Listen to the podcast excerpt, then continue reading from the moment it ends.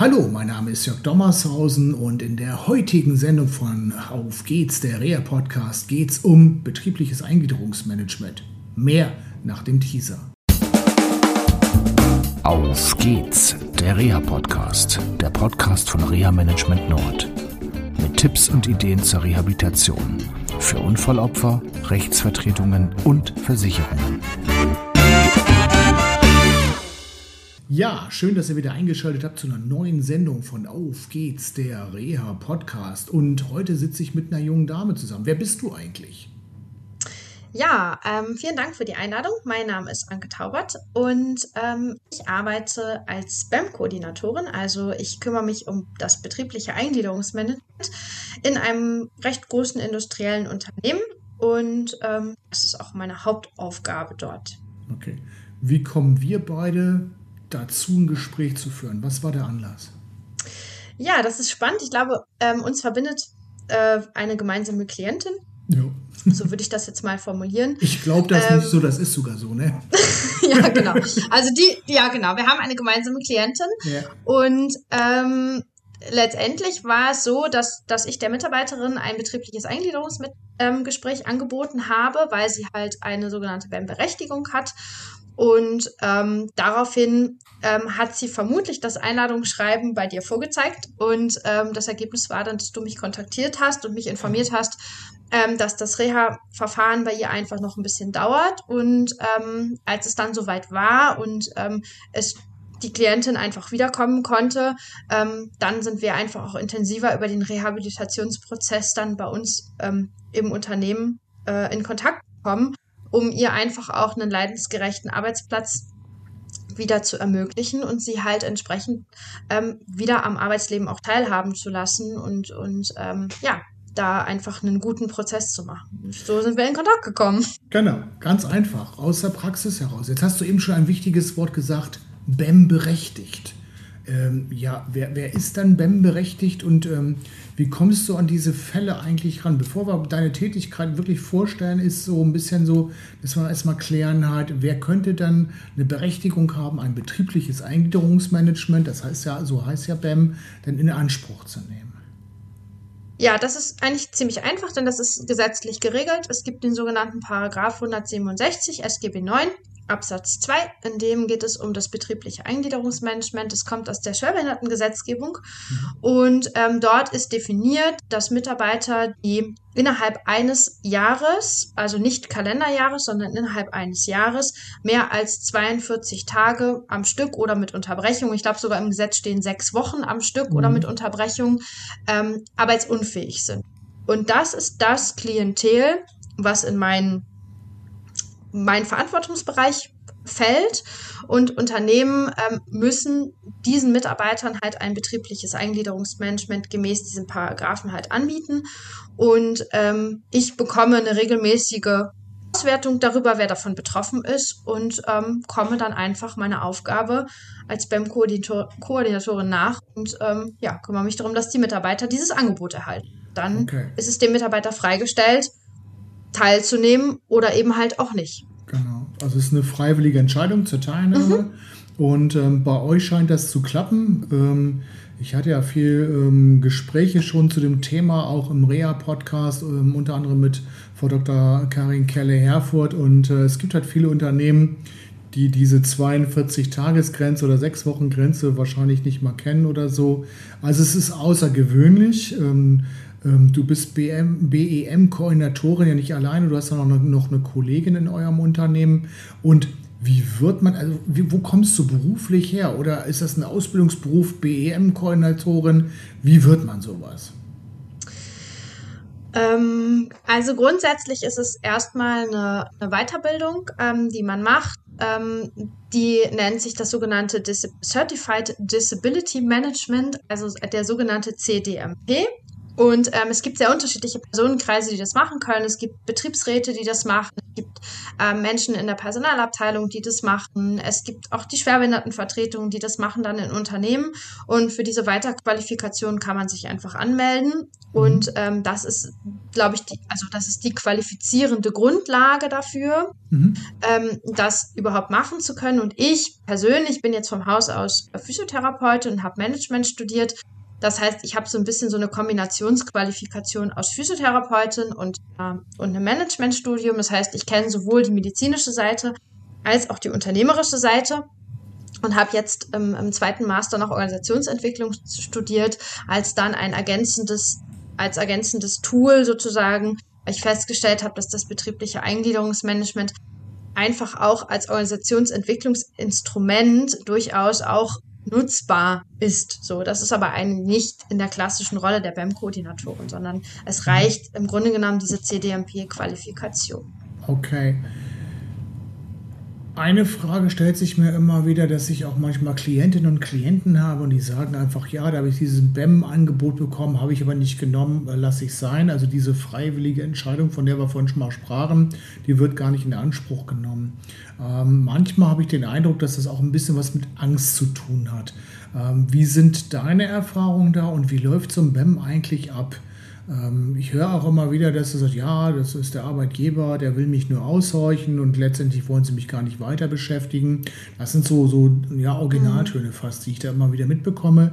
Ähm, vielleicht kannst du ein bisschen erzählen, so vom Verfahren her und ähm, ja, letztendlich auch, wie sich das dann zum Schluss auswirkt und wie erfolgreich auch dieses betriebliche Eingliederungsmanagement ist. Mhm.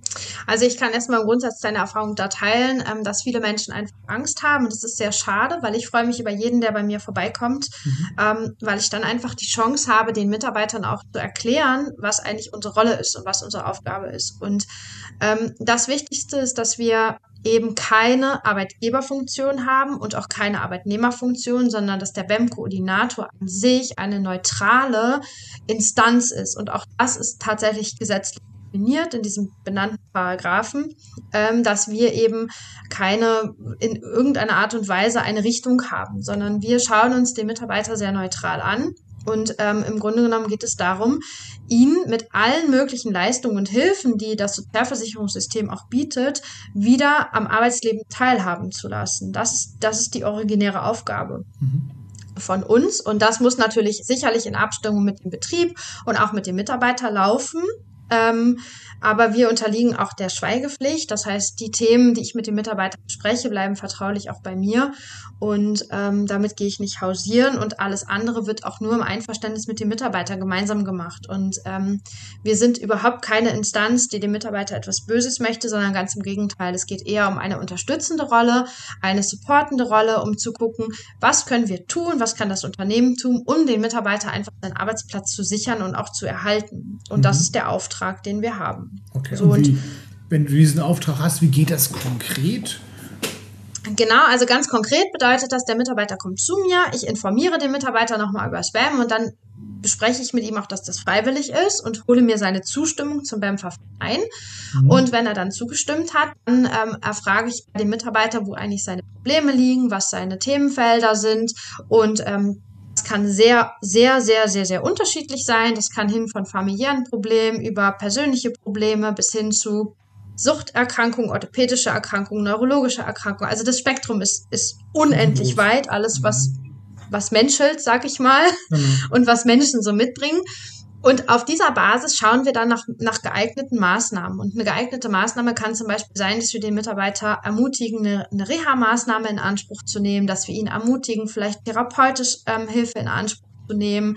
Ähm, ich habe auch die Fälle, dass ich für Mitarbeiter, die ihre Zeiten nicht schaffen, ähm, aufgrund ihrer Schwerbehinderung, die sie haben, ähm, dass ich für die ein, eine Ausgleichs ähm, ja, Zahlung sozusagen antrage beim Integrationsamt, den sogenannten Beschäftigungssicherungszuschuss, mhm. ähm, über Möglichkeiten der Qualifizierung ähm, bis hin zu Arbeitsplatzanpassung ist, ist wirklich alles auch an Maßnahmen dabei. Und ähm, da ist ganz viel möglich, so der Mitarbeiter auch das möchte.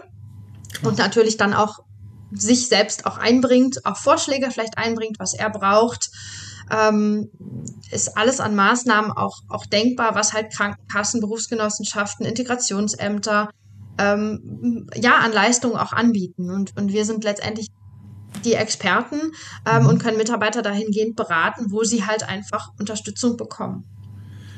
Das heißt, das hört sich so ein bisschen an, dass vielleicht die, die dem BEM zugestimmt haben, überrascht sind, was es alles für Möglichkeiten gibt, weil sie es vorher nicht wussten. Genau, und ich würde jetzt auch, eine gute Bezeichnung ist so ein bisschen de, der Lotse durch den Dschungel, ne? Also wenn man jetzt irgendwie, es ist ja schon, wenn man bei Ämtern und Behörden anruft, dann ist es meistens ja eher schon abschreckend und ja. ähm, wir können schon auch dabei unterstützen, ähm, die richtigen Fragen zu stellen, ähm, die die richtigen Antragsformulare auch zu finden, ähm, vielleicht auch richtige Formulierungen äh, zu wählen, damit der Antrag dann auch ein Erfolg ist. Also da, da gibt es ganz viel. Ich habe auch schon Mitarbeiter durchaus zu Ämtern begleitet. Auch das ist schon passiert, dass ich dann einfach mitgefahren bin. Aber auch ja. wichtig ist, das passiert halt nicht äh, oder ausschließlich im Einverständnis des Mitarbeiters. Also es passiert nicht ohne seinen Willen. Ja. Und ich dränge mich da auch nicht auf, sondern das ist lediglich ein Angebot und der Mitarbeiter ist halt frei, dieses Angebot einfach anzunehmen oder eben zu sagen, nein, vielen Dank, ich möchte Ihre Hilfe nicht. So. Ja, klar. Ja, gerade wenn es um äh, Behörden geht, erlebe ich auch immer wieder in meinem Job halt, dass ähm, viele Menschen, ähm, ob sie nun in der Industrie arbeiten oder in anderen Jobs halt, ähm, ja, teilweise, sage ich mal so, die vom Bildungsniveau ziemlich weit oben sind, echt auch Schwierigkeiten haben, so einen einfachen GDB-Antrag auszufüllen. Das ist manchmal für mich wirklich erstaunlich, obwohl der ja einfach gestaltet ist. Mhm. Äh, oder wenn wir dann anfangen beim Rentenantrag oder so auf EM-Rente oder auf Teilhabeleistungen, da ähm, das ist schwierig. Also es ähm, muss aber sagen, bei euch ist das ähm, hervorragend und beispielshaft. Also es ist nicht in jedem ähm, Betrieb so, äh, so. Also die ähm, Menschen, die uns jetzt zuschauen oder zuhören, die sollten jetzt nicht denken, boah, ich gehe jetzt in meinem Betrieb in die, zu diesem BAM-Beauftragten und dann macht er mal oder so, sondern so ist es nicht. Du unterstützt die Menschen, aber du nimmst es ihnen, glaube ich, nicht komplett ab. Das heißt, du entmündigst sie nicht. Nein, um Gottes Willen. Also der Mitarbeiter hat eine. Mitwirkungspflicht, auch das ist ähm, gesetzlich definiert und mhm. ähm, auf die bin ich auch angewiesen, weil ohne seine Mitwirkung kann ich nicht machen. Ja. Ähm, und das ist mir auch wichtig, weil es geht nicht darum, dem Mitarbeiter äh, die Dinge abzunehmen, sondern Verantwortung ähm, für seine Gesundheit und für das, was ihm passiert ist, ähm, trägt er selbst. Aber es mhm. ist schon natürlich so, dass man Lebenssituationen hat, in denen es halt vielleicht gut ist, eine Unterstützung zu haben oder einen Ansprechpartner, an den man sich wenden kann, wo man sagen kann, Mensch, ich habe das und das gemacht, aber ich komme ja. jetzt irgendwie nicht weiter. Was ja. ist denn mein nächster Schritt? Und dafür stehen wir selbstverständlich auch zur Verfügung. Ähm, okay auch Fragen zu beantworten. Ähm, aber ich werde mich sicherlich nicht hinstellen und dem Mitarbeiter den Antrag ausfüllen, sondern ähm, das muss der Mitarbeiter dann schon auch ähm, selber machen. Okay, damit es nicht so theoretisch ist, hast du vielleicht ein Beispielsfall, wo du sagen kannst, das ist so gelaufen. Ähm, vielleicht hast du auch zwei Fälle. Vielleicht hast du einen Fall, der nicht gut gelaufen ist mhm. und vielleicht einen Fall, der gut gelaufen ist. Und vielleicht können wir alle dran lernen, an auch dem Fall, der nicht so gut gelaufen ist. Und insbesondere für Menschen, die sich gerade in dieser Situation befinden, dass sie für sich selber was mitnehmen können. So, ah, darf ich dran denken, könnte dann vielleicht besser laufen. Hast du da vielleicht ein oder zwei Fälle? Ja, wir haben inzwischen ganz viele Fälle gehabt. Ähm, ein, ein Fall, der mir einfällt, ähm, den ich auch persönlich irgendwie ganz schön finde, mhm. ähm, ist ein Mitarbeiter, der hatte, ähm, der konnte sich irgendwann nicht mehr äußern. Mhm. Und ähm, das ist ja sicherlich schon eine Erkrankung, die, die recht schwerwiegend ist. Und ja. ähm, in diesem Fall ähm, bin ich dann hingegangen und habe mit ihm, sage ich mal, gesprochen und habe überlegt, was, was gibt es so für Möglichkeiten, was bietet auch der Markt, auch der rehabilitative Markt. Und ähm, ich wusste jetzt aus einer eigenen Erfahrung heraus, dass es sogenannte Sprachcomputer gibt. Und äh, mit dem man dann ähm, sich sozusagen das nicht mehr sagen muss, sondern wo man das dann halt eingibt, was man sagen möchte und der Computer sagt es für einen. Und dann habe mhm. ich ähm, recherchiert, ähm, wo man sowas beziehen kann, also wo man, wo man sowas bekommt. Und ähm, in dem Fall haben wir dann halt ähm, genau, haben wir, habe ich dann den Kontakt hergestellt und ich habe, hab, sage ich mal, den Vertriebler mit dem Mitarbeiter zusammengebracht, der hat das erklärt und vorgestellt und äh, letztendlich sind die Kosten dann ähm, für dieses Gerät ähm, übernommen worden ähm, von, von der Krankenkasse mhm. des Betroffenen.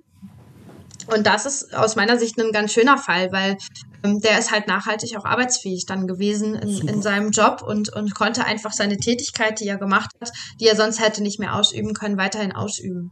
Also mhm. konnte die dann weiter ausüben. Ja. Und ähm, davon gibt es viel. Also wir profitieren auch viel von Beschäftigungssicherungszuschüssen, wo ich dann mhm. wirklich, wo die Mitarbeiter einfach aufgrund ihrer Erkrankung einfach nicht mehr das leisten können, ähm, was sie leisten müssten oder was von ihnen erwartet wird. So, und da gibt es wirklich die Möglichkeit von diesen Beschäftigungssicherungszuschüssen, was, was den, was nicht nur dem Mitarbeiter hilft, sondern auch dem Unternehmen, weil das Unternehmen halt eben diesen Ausgleich nicht mehr machen muss und äh, damit eine hohe Zufriedenheit sowohl bei den Führungskräften als auch bei den Mitarbeitern entsteht. Weil der Mitarbeiter muss nicht mehr leisten, also zumindest nicht in dem Umfang, wie er es müsste. Nur wie er kann, und, ne? Genau, und das, was mhm. er halt auch kann, was nicht heißt, dass das irgendwas entschuldigt, sondern da geht es wirklich darum, das zu leisten, was man halt kann, aber die, die Differenz wird halt ausgeglichen und die Führungskraft hat nicht das Dilemma, dass sie dafür jemanden gesondert irgendwie abstellen muss, sondern das wird dann halt, ähm, sage ich mal, kompensiert.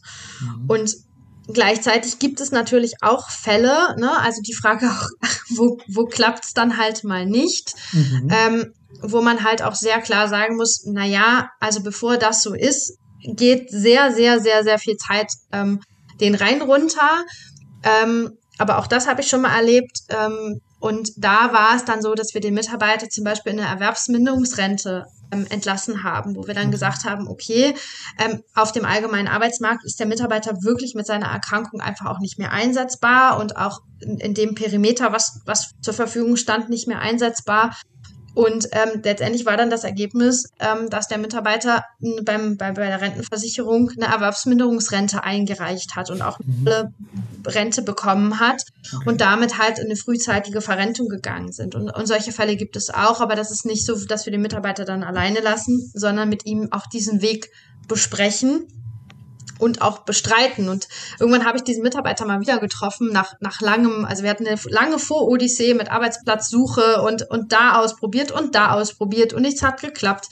Und den habe ich immer mal wieder getroffen und der war, der war sehr selig. Ich hatte ihn ja. mit seinem Fahrrad getroffen und dem ging es richtig gut und es war ja, für mich sehr herzerwärmend, dann auch zu sehen, dass das für ihn, auch wenn das dann ein schwerer Weg war für ihn in dem Moment, im Nachgang eigentlich der beste Weg war, den wir hätten wählen können. Und, und so kann es dann halt eben auch gehen. Also es heißt ja eben nicht, dass wenn es nicht weitergeht, ähm, dass es nicht vielleicht dann auch gut ist, sondern dass es eher eine Frage ist von, wie bewerte ich die Situation. Im Prinzip ist es dann doch erfolgreich gewesen, weil er dann seinen Weg gefunden hat. Es war zwar betrieblich jetzt nicht die Eingliederung, aber er hat ja seine Möglichkeiten seiner Teilhabe gefunden. Also zwar auf Das stimmt Weg. natürlich. Ähm, klar, es gibt natürlich auch die, auch die Fälle, wo wir einfach sagen müssen, sorry, wir haben hier keinen Arbeitsplatz mehr für dich. Aber das okay. ist ähm, tatsächlich wirklich, wirklich, wirklich äußerst selten. Und auch das mhm. gab es natürlich schon. Ähm, und da weiß ich aber tatsächlich dann auch nicht, was draus geworden ist, sondern da ist es dann so, dass ich das BEM-Verfahren als nicht erfolgreich einfach abschließe. Und ja. in dem Moment wird der Mitarbeiter ähm, an, also oder bin ich, sage ich mal, im Unternehmen nicht mehr in der Rolle, dass ich darüber entscheide, wie es mit dem Mitarbeiter weitergeht, sondern das ist dann die Aufgabe ähm, der Personalabteilung, wo dann auch eine ganz klare Rollentrennung einfach ja. stattfindet. Mhm. Ähm, aber es ist, es gibt natürlich schon die Situation, wo ich sagen muss, okay, die ganzen Maßnahmen, die wir gemacht haben, ähm, die haben zu nichts geführt und ich muss das beim Verfahren erfolglos beenden. Also das gibt es durchaus. Okay, super, Anke vielen Dank für die Zeit, die du genommen hast, äh, Gerne. um das mal zu erklären. Ähm, wir können mitnehmen, wenn ihr angesprochen werdet, weil ihr die 42 Tage erreicht habt, entweder in einem ganzen Stück oder in vielen kleinen Stücken. Und ähm, schaut euch das genau an mit dem BEM, das äh, kann eine gute Sache sein. Und ähm, wichtig auch, die BEM-Koordinatorin oder der Koordinator, die sind neutral und dürfen Dinge nicht weitertragen. Das ist ganz wichtig. Und ähm, was wir nicht besprochen haben, aber was bei euch in dem Unternehmen ja ganz gut läuft, ist auch Beteiligung des Betriebsarztes und so weiter. Also spielen eine ganze Menge Dinge noch mehr eine Rolle, aber das würde, glaube ich, auch den zeitlichen Rahmen heute sprengen. Also nochmal vielen Dank äh, für die Zeit, die du genommen hast. Und, ich ähm, danke für die Einladung. Genau, gerne. Und ähm, euch wünsche ich noch natürlich eine schöne Zeit. Bleibt gesund und dann bis zur nächsten Sendung von Auf geht's, der Rea-Podcast. Tschüss. Das war eine Folge von Auf geht's, der Reha-Podcast, eine Produktion von Reha Management Nord. Weitere Informationen über uns finden Sie im Internet unter www.rehamanagement-nord.de.